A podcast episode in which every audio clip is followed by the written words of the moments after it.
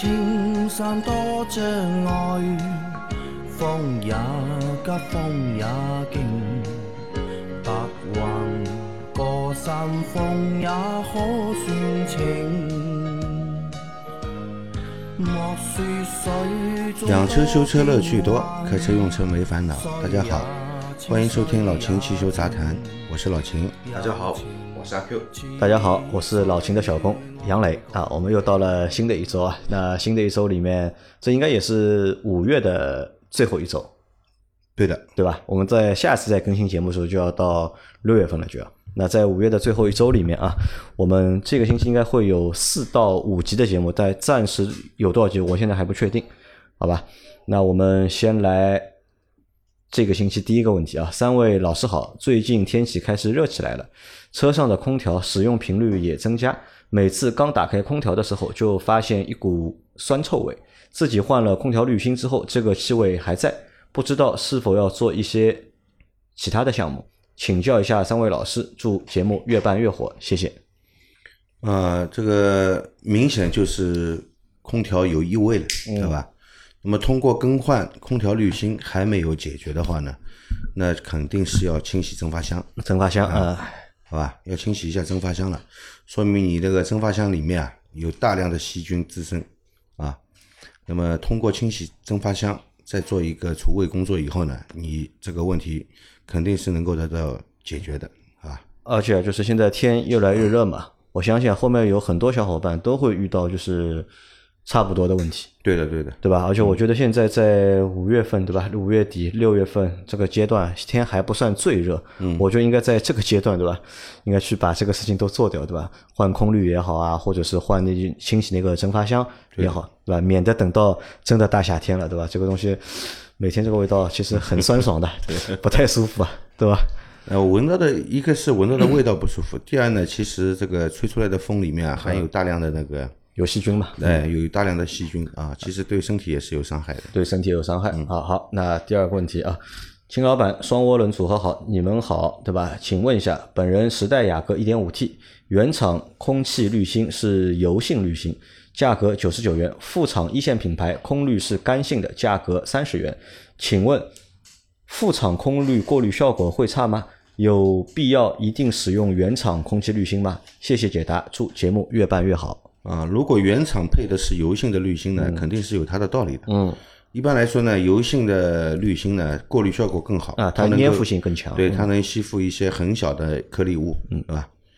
那么如果你想换成普通的那种紫滤芯的话呢，可以嘛？也可以的，只要能够保证过滤效果就可以了，好吧？那么从通风角度来说啊，其实是干性的要比油性的通风要更好一点，要更好一些。对的，对的。因为干性的它是通过折叠嘛，展开以后面积越大，越大，通风的效果越好，越好啊。那你看它这个就是原厂的，它也只卖九十九块，嗯，我觉得好像。还可以，对吧？啊，也不这个价格算良心的，我觉得，对吧？我建议你还是用原厂的啊。呃，再下个问题，秦老板、杨老板、阿 Q，你们好，想问一下，四 S 店送的膜能贴吗？贴车膜前挡后挡要贴吗？对吧？秦老板店里有这项业务吗？谢谢。啊，首先我先告诉你啊，我店里没有贴膜这项业务啊，我是修车，不是做美容，这个属于美容范畴，好吧？那么，4S 店送的膜能不能贴？那么你要看 4S 店送你的是什么膜，对吧？那么四 S 店送的膜呢，一般来说呢不会太好，但也不会极差的那种膜，对吧？那么有些四 S 店送的膜还是比较好的，那么就具体要看四 S 店送的是什么膜了。啊，可现在买奔驰送不送贴膜？买啊，送啊啊，自己买不送，对吧？啊，你们搞过这种就是送贴膜这种活动吗？不搞。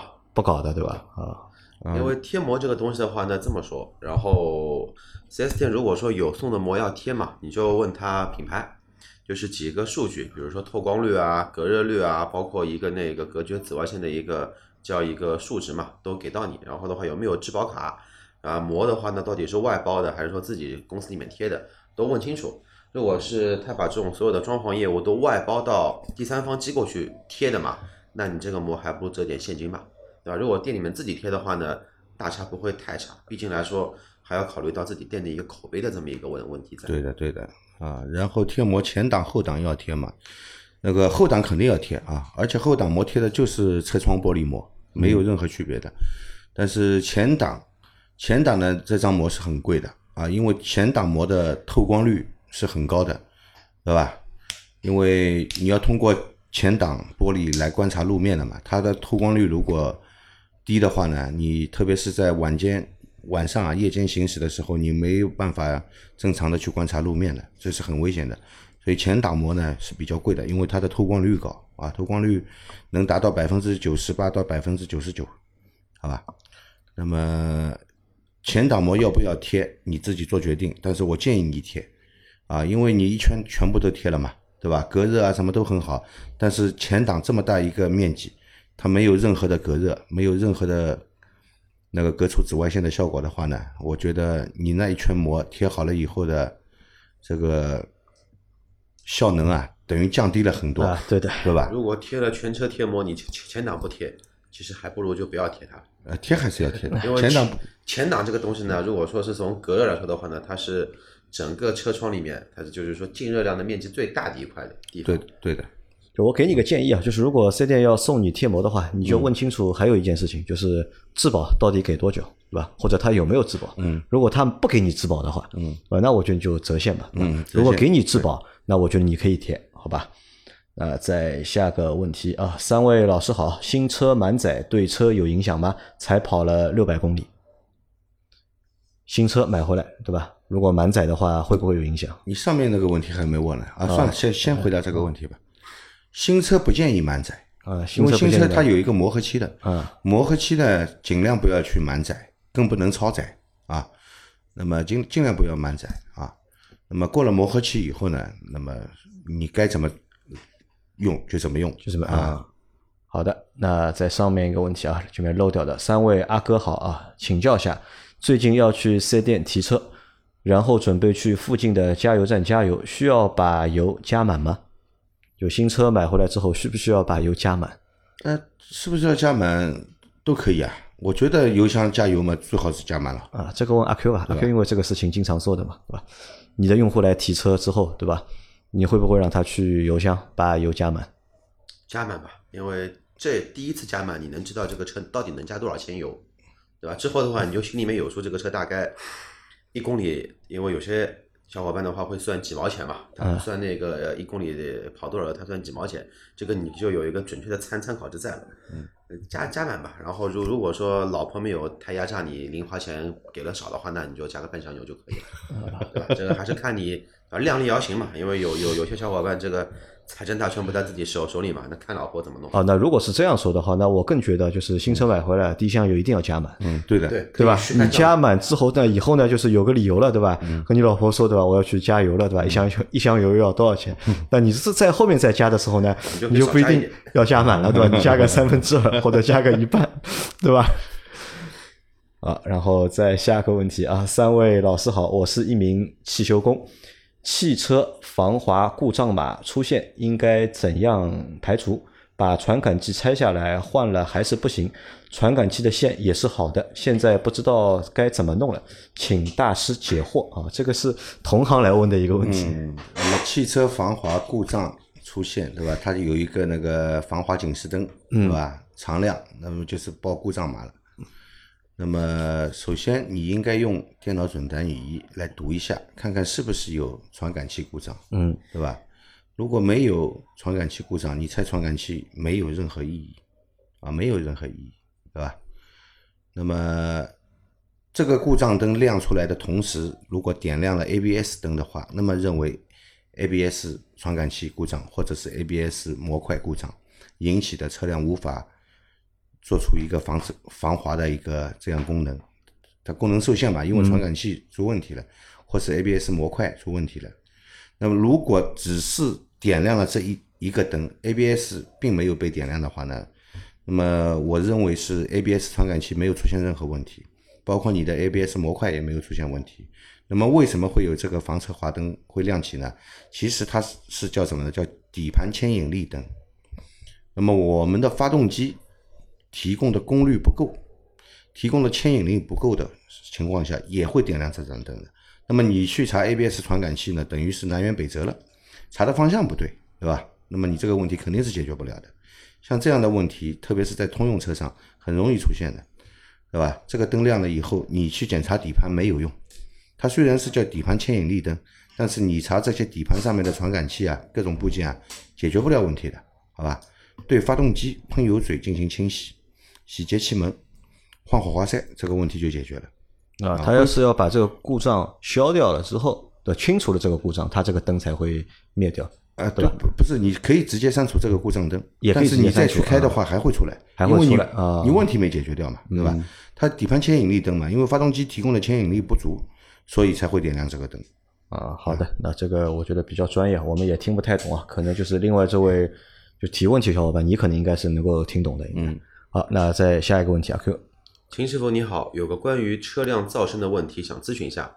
我的车是一二年上牌的日产天籁二点零，行驶了八万公里，行驶起来有那种隆隆的噪声，车辆在时速四十公里以下的噪声很吵，速度快了，噪音就没有那么明显了。嗯，后排的噪声呢会大一些。我的后轮轴承在六万五千公里的时候更换过，同时也更换了四条米其林皓月四的轮胎。现在噪声和轴承损坏的噪声是不一样的。嗯，那是轴承，呃，那是轴承是开了越快噪音越大，和拖拉机的声音差不多。请问秦师傅，我现在的噪声在出现在哪里？应该怎么解决？这种噪声和车门密封条有关系吗？那种隆隆的声音让耳朵很难受。万分感谢秦师傅的解答。啊，好的。那么是这样的啊，车轮在滚动的时候有隆隆隆隆隆的这种噪音的话呢，呃，特别是在车辆低速行驶的时候，四十公里以下的时候很吵，速度上来了也就没那么明显了，对吧？而且这个你说这个声音在后轮，那么你后轮后轮的轴承也换过的，六万五千公里的时候换的，对吧？现在八万公里，用一万五千公里轴承也不至于再次损坏，应该。那么同时也换了四条米其林的皓月，米其林的轮胎其实也是蛮静音的，照理来说也不应该胎噪很响，对吧？这个问题有点奇怪了。密封条，首先我们排除一下，跟密封条应该是关系不大的，好吧？车门不是车子密封条，主要是做一个气密性和水密性，啊，那个隔音方面很有限，啊，嗯，我觉得是这样啊，你如果觉得后面的声音响，特别响的话，你可以试一下。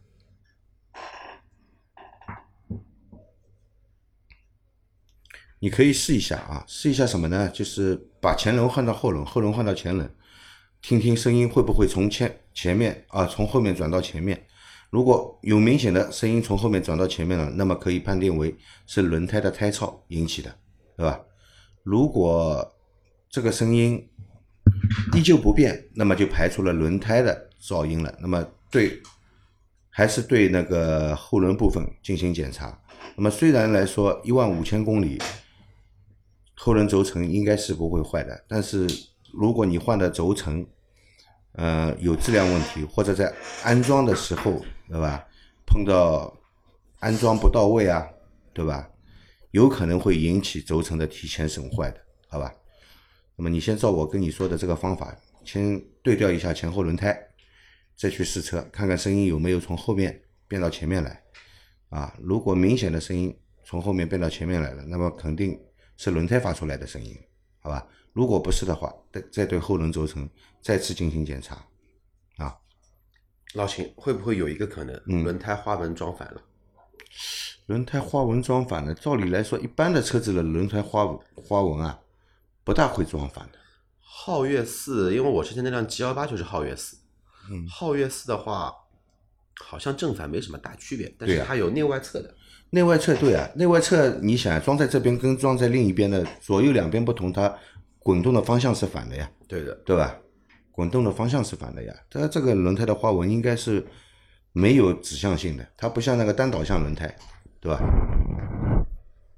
估计还是轴承要不装的时候有问题，有问题，对吧？这个要仔细再去查一下，就是六万五千公里就换轴承，好像也有点早，我觉得。嗯，也有点早，是的。好，那这个问题先这样啊，我们再看下一个问题。三位老板好啊，我听到这期老秦说双离合等红灯时不需要挂 N 档，是真的吗？我的车是荣威 i 六 Plus 二零二零款，一点五 T 车型，干式双离合变速箱。谢谢解答。我们上升上星期有说过，双离合变速箱蛮多等红灯很等红灯不需要 N 档嘛？对的，嗯，上月头还是上个月月底的时候有说过这个话题。好像没说过吧？嗯，对的。我们只说过前几期的，我们只说过有一种变速箱嘛，就是你踩着的时候，嗯它会自动帮你切到就是那个 N 档去，有一个什么开关的嘛，对吧？这个也是我们的一个听众小伙伴他和我们指出的嘛，对吧？我们之前说就是要换到 N 档就是那个 Neutral Idle 的那个啊，对对对对对啊那是很久以前说啊，对，对吧？那么是这样的啊，双离合变速箱呢，一般来说，你在踩住刹车的情况下，它它的离合器是在分离状态的。嗯你只有抬起刹车的时候，它的离合器才会才会啮合工作，对吧？那么有些车呢是配合那个那个 Au- Auto Hold 的功能来使用的，对吧？你启动 Auto Hold 以后，它这个自动就是把那个离合器给分离了，对吧？那么踩住刹车呢，一般来说也是在一个分离状态啊。那么双离合的车子变速箱，一般来说你等红灯的时候是可以不用挂入 N 档的。是可以不用挂 N 档，对吧？啊，好的啊，那下一再个问题下个问题，老板们好，忍不住还是来问一下，一八款的 Q 3后雾灯破了，我看了一下，这条雾灯里面有四个灯泡，开雾灯是最右侧的一个小块灯亮，再一个是倒车灯亮，中间破了这一个和最左边的里面有灯泡，但是没有亮过，这是为什么？右边的雾灯总成是好像两一样的两个灯，如果这个雾灯不换，里面进水会不会引起短路？会有什么隐患？疫情原因呢，现在还不能复工，没有收入，实在不想换了。啊，这个疫情看来对我们的那个用车的小伙伴也是影响蛮大的啊，对吧？因为他也发了微信给我嘛，他说就是雾灯的那个壳，嗯，壳子裂了嘛，被撞了嘛，但是他说片有吧？不想换，对吧？能不能不换？他说，呃，我看我也看到照片了，因为这个喜马拉雅上面他也把照片发上来了，我看到了，这个雾灯壳呢是裂了，但是没有进水的迹象，啊，没有进水的迹象。那么既然没进水呢，暂时不换，暂时不换，应该是问题不大的。如果发现尾灯里面有进水的现象呢，还是应该及早换掉。啊，那现在的话不进水问题不大？他然后还提到说有两个灯泡，嗯，但是从来没亮过，对吧？那么你仔细看一下，是不是的确有灯泡？有时候这个灯罩罩着，看上去感觉像有灯泡，其实里面没灯泡，好吧？一般来说，只要装了灯泡，它肯定是有作用的，是要亮的，好吧？好，那再下一个问题啊，我想问一下三位大师啊，补胎哪种方式好？贴片能保多少公里、多少年？呃，补胎，那么一种热热补，啊一种是冷补贴片，还有一种是冷补蘑菇钉，嗯对吧？还有一种嘛，就是塞那个胶条。那么最不建议的就是塞胶条，因为塞塞胶条的话呢，对轮胎的那个伤害比较大，而且补完了以后啊，再次漏气的可能性也比较大啊。那么除了这个呢，就只有蘑菇钉。蘑菇钉适合补什么呢？适合补那种呃轮胎损伤比较大的，比方说被一个比较粗的钉子扎进去以后呢，我们建议用蘑菇钉来修补，对吧？因为对这个扎穿的这个孔本身也有一定的那个修复修补作用。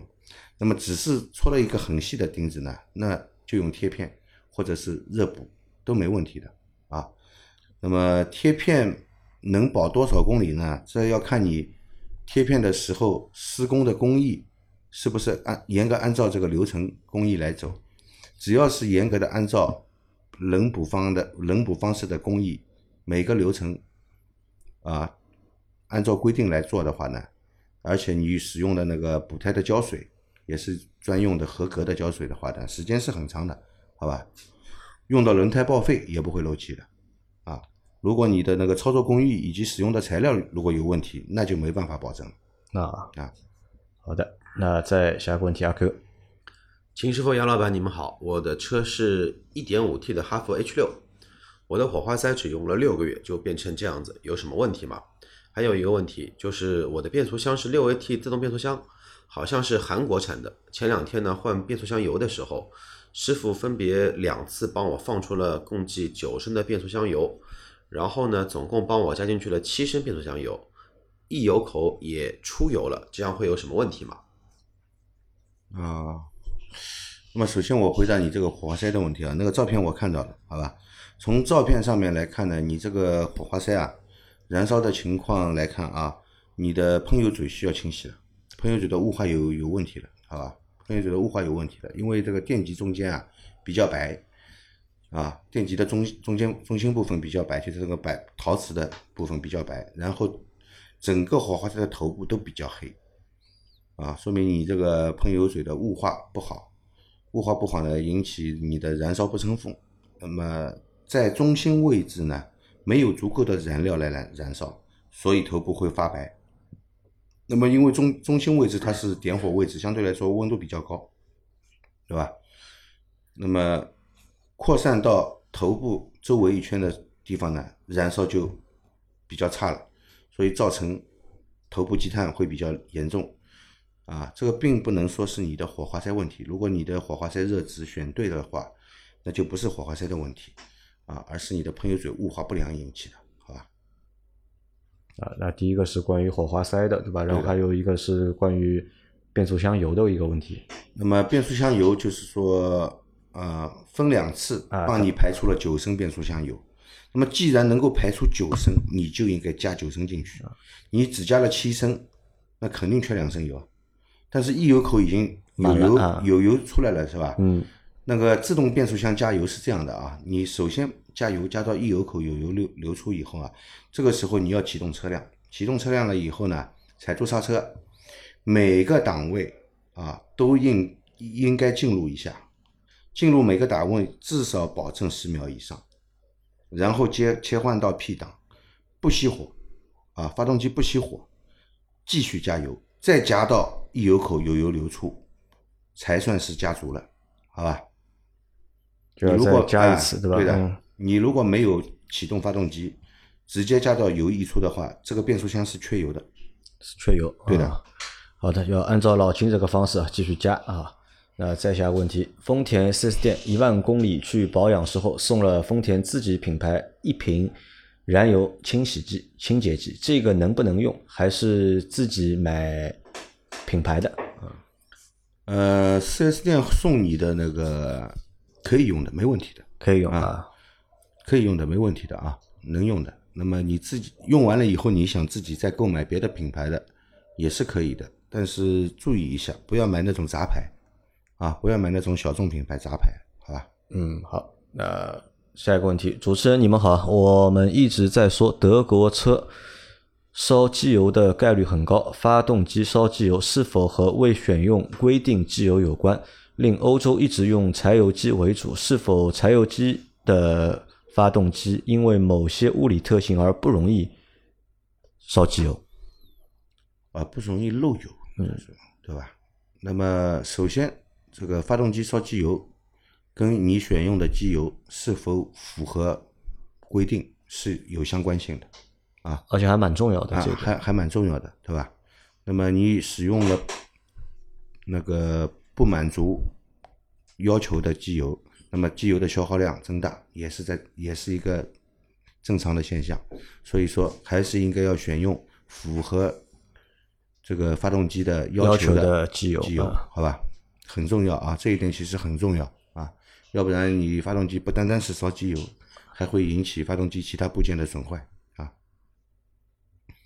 他第二个问题是，他说欧洲有很多就是柴油车嘛，嗯，对吧？是不是因为柴油车不容易漏机油，所以大家欧洲喜欢用柴油车？柴油车也漏油的，也漏的。柴油车也会烧机油，也会烧啊，其实是一样的。其实相对来说啊，这个柴油机的发动机啊，这个工作的情况工况更相对于那个汽油车来，汽油机来说更恶劣。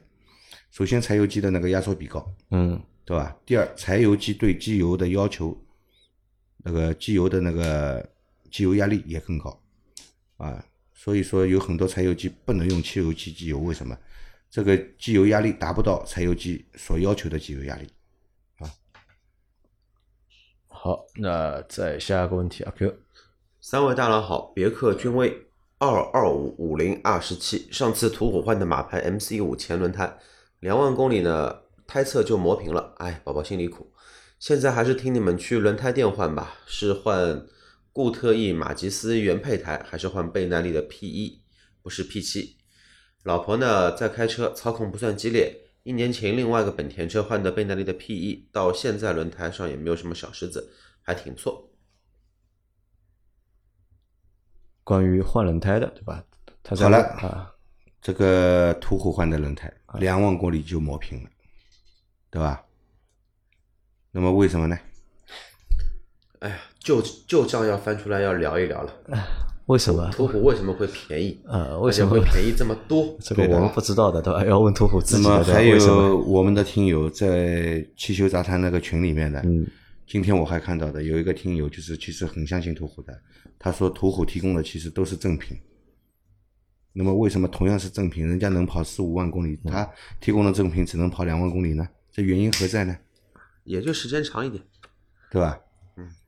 嗯，那个说明这个轮胎正品嘛，是正品，是正品啊，但是是途虎版本的，或者是途虎规格的。版本的，厂家不可能为途虎特制生产一个版本的，这就是库存胎改号的，看起来生产日期很新鲜，对吧？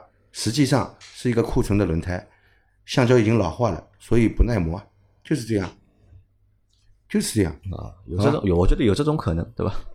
不是有可能，百分之九十九的可能是我说的可能，好吧？百分之一的可能哦，是是我说的这个可能，对吧？是我说途 虎特供款，对吧？这样，百分之九十九啊，百分之九十八的可能呢是途虎这个这个这个这个轮胎呢有一些故事在里面，百分之一呢是杨磊说的那个什么呢？是途虎特供版，还有百分之一的可能呢是什么呢？是你老婆趁你不注意去下去下赛道了，对吧？这个两万公里呢也差不多开车要磨平了。啊，那他现在在问嘛，他要去换那个是，他问我们是固特异对吧？呃，马吉斯对吧？还是倍耐力对吧？P 一对吧？啊，是这样的啊，固特异的轮胎呢，当然是 P 七的级别高，嗯，对吧？那个性能更好，静音性也好，抓地力也好。那么 P 一呢，相对来说性能上不如 P 七的，但是不管怎么说，其实倍耐力的轮胎的性价比还是比较高的啊。我觉得你选 P 一用也可以。因为他另外一台车就在用那个 P 一嘛，对吧？用到现在都没有什么问题，挺不错的。那我觉得你可以继续用啊，对，没什么小石子，说明什么呢？这个轮胎花纹设计的好，不容易有小石子嵌在里面，对吧？啊，那你就继续用那个 P 一吧，好吧？那再下一个问题，阿 Q，秦老板、杨老板、阿 Q，你们好，我的车是雪佛兰乐风 RV，变速箱呢是爱信的 4AT，目前已经行驶了六万公里。现在纠结的是换变速箱油的事情。4S 店呢换上汽通用自动变速箱油一共要六百块，在京东咨询变速箱油型号为爱信 AFW 五，买四升在汽修店换一共是三百多块钱。请问爱信的 AFW 杠五变速箱油和通用的自动变速箱油换哪种油呢？对变速器会比较好？附图说明书里的变速箱油型号为 AW 杠一。请问和爱信的 AW 杠五有区别吗？望解答，谢谢。呃，一辆老车了啊，雪佛兰乐风这个车现在已经没有了啊，四 AT 吧，四 AT 的。呃，其实这个变速箱真不错，不坏的，不坏的，你只要定期换油，它不会坏的啊。那目前已经行驶了六万公里了，对吧？那么其实四万公里就应该换油了。啊，因为通用厂家要求是每隔四万公里换一次变速箱油，对吧？那么你已经跑了六万公里了，的确是是要换油了。那么四 S 店 换变速箱油一一共要六百，是吧？六百不贵啊，六百不贵的啊。它提供的是通用的原厂油，其实通用的原厂油啊，它那个是 ATF 迪斯隆六，迪斯隆六的油。那么你说的那个爱信的那个油呢？应该因为它是这个 ATF 变速箱嘛，肯定用，呃，AT 变速箱嘛，用的用的肯定也是 ATF 油，但是它的级别有没有到迪斯隆六，我就不知道了，对吧？因为迪斯隆是通用的标准，对吧？爱信也许不采用这个标准，但是是不是达到这个标准的，达到了这个标准，对吧？因为用的标准不同嘛，对吧？所以我觉得你还是用原厂的，通用原厂的油吧。去四 S 店换，对的吧？，其实那个油不错的，真的不错，级别很高的。嗯，好的，那我们这期的节目就先到这里。大家有任何关于养车、用车、修车的问题，嗯，可以留言在我们节目最新一期的下方，我们在下周的节目里面会给大家一一的解答。我另外再加一句啊，好各位听友，这个其实你去外面的店里面换换那个通用原厂油，其实也可以换得到的，好吧？通用原厂油其实在市场上不难买到，你就买通用原厂的油去加，价格肯定比 4S 店要低的啊。好，那我们今天节目就先到这里，我们明天再见。拜拜拜好，再见。